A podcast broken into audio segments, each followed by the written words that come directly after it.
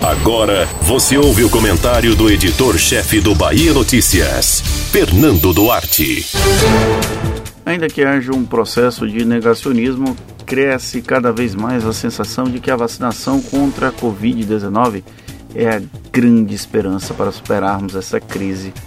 O exemplo ainda não vem do presidente Jair Bolsonaro, que agora até parece disposto a se vacinar.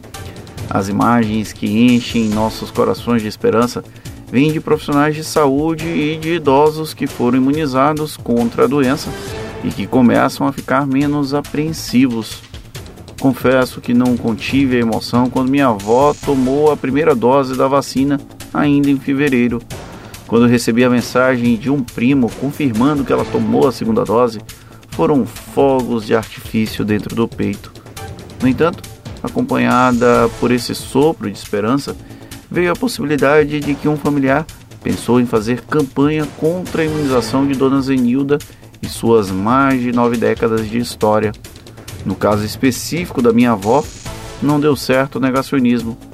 Pena que ouvimos relatos diferentes desse. Por isso é tão importante que figuras como Gilberto Gil e Caetano Veloso e tantos outros grandes nomes da cultura façam campanha para que a vacina seja uma realidade para o povo. A palavra tem força, mas o exemplo tem ainda mais.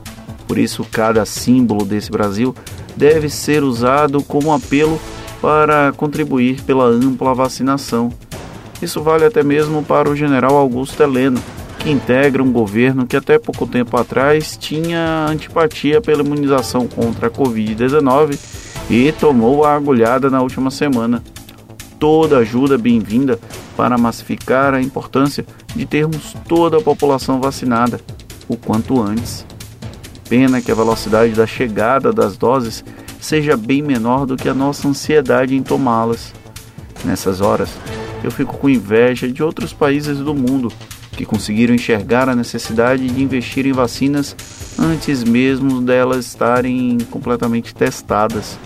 Ver jovens da minha idade ou até mais novos do que eu receberem doses, independente da nacionalidade da vacina, é algo que me corrói um pouco.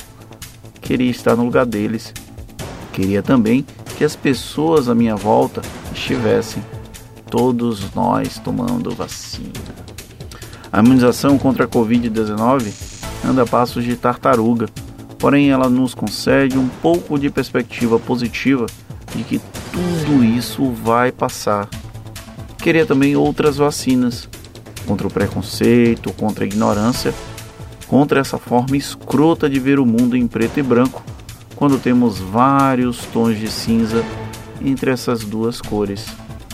Mas talvez aí eu já esteja esperançoso demais. Você ouviu o comentário do editor-chefe do Bahia Notícias, Fernando Duarte.